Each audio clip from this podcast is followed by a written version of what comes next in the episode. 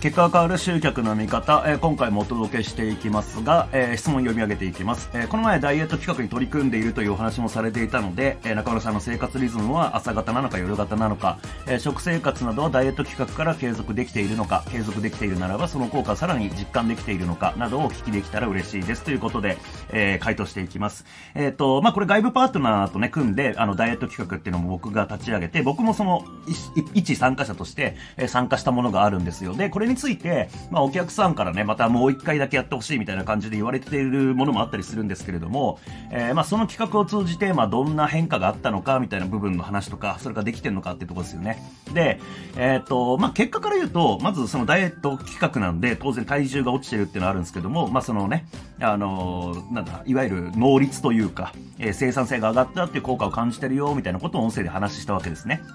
で、えっ、ー、と、まあ、今日の回答から入っていくと、まず生活リズムは、うんと、前と比べたらだいぶ朝型にはなりましたかね。あそれこそ、なんか7時半とか、なんか9時前とかっていうのに目覚めるっていうのがもう普通に、目覚ましとかかけずにね、えー、普通に起きるっていうのがま普通になってきたんで、そういう意味では生活リズムはかなりこう、なんだろう、基本的に僕は夜型人間だと自分のことを認識してたんですよ。で、実際この音声撮ってるのも夜だしね。えー、なんで、うんと、なんか、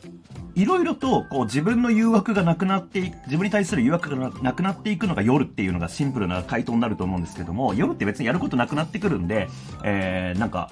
うんまあ、仕事しようかなとかなったりとかね、そんな感じでやってたんですよ。で、朝は、で、夜仕事やったら朝眠いから、まあ、基本的にはまた昼過ぎから仕事やって、うんと、また夜まで仕事やってみたいな感じの生活リズムだったんですけど、うんと、まあ、そのダイエット企画の一環で、やっぱりその睡眠の時間っていうのをちゃんと取るだったりとか、えー、その一定に、一定ペースで生活するっていうのが結構あって、そういうのもあってから、あ基本的にはちょっと前倒しになってきましたかね。えー、まあ、だから、そんな朝方っていうほどすげえ早朝から起きて仕事やってるわけでもないんで、うん、まあ、そんなに朝方夜方っていうとどっちなんですかね。どっちでもないかなって感じではあるんですけど、前よりは、え、前倒しになったって感じですかね。で、えっ、ー、と、食生活についてなんですけども、継続できているのかなんですけども、ここってすごく、うんと、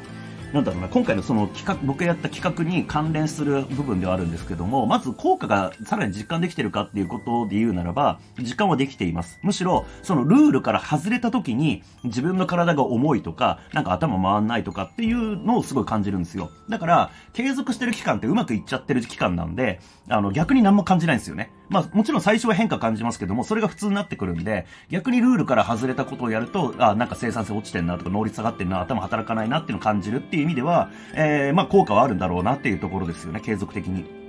で、えっ、と、で、その継続できているかっていう話なんですけども、うんと、これはね、ノウハウの部分の話になってくるんですけども、うんと、まあ、例えばダイエット企画なんで、まあ、食生活どうするかっていう話が結構ね、あの、中心にはなってたんですけれども、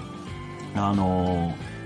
例えばダイエットの天敵っていうめちゃめちゃじゃあ典型的なもので言うとうんと例えば丼物とかね丼とかそういうものを食うあの炭水化物ドカ食いするとか、えー、ファーストフード食うとか、えー、そういうことを、まあ、ダイエット企画なんで避けようってなるわけじゃないですか。この企画の面白いところは別に食ってもいいよって話なんですよね。食ってもただその後にちゃんとリカバリーする策があるっていうところがこのえー、ダイエット企画で学んだことですごく重要なことだなと思っていて、要はめちゃめちゃ食いまくっても、その後、じゃあまたこの、うんと、この生活習慣、この食習慣に一回戻せば、体重ってまた問題なく落とせるよね、戻せるよねっていうのがあるから安心して、うん、飯食えるんですよ。で、これって結構重要だなと思っていて、あのー、例えば集客とか販売の周りにおいてもそうで、安心して挑戦できる状況を作るためには、うん、その対応策っていうのがあるから、えー、なんだろう、安心できるわけですよね。例えばこれをやった時に想定できるのはこういう事態だな、みたいな。こういうなんかうまくいかなかった時にはこうなっちゃうかもしんないなってなった時に、ただそうなった時にはこうしようっていう対応策までちゃんと用意されていれば、まあ、じゃあ大丈夫かっていうことで挑戦できるじゃないですか。で、ほとんどの人は、その何かを挑戦した時に、どういう失敗とかどういう状況に陥るかっていうことすらやっぱり想像つかないわけですよね。特に初挑戦なんて何が起きるかわかんないじゃないですか。ってなると、対応策ももちろんわかんないし、そうなると不透明すぎて不安で動けないってことが起きると思うんですよね。だから、あともちろんいろいろ個々のノウハウを学ぶことって重要だと思うんですけども、うんと、まあ、それをやったらどうなる可能性があるのかっていうのを知るっていうのがすごく重要だなと思ってて、で、その可能性の中においてこうなっちゃったらじゃあこういう対応ができるかなっていう、その、うん、臨機応変なというかね、その柔軟な対応ができるようになってる状態っていうのが、やっぱすごく重要なんだろうなと思います。で、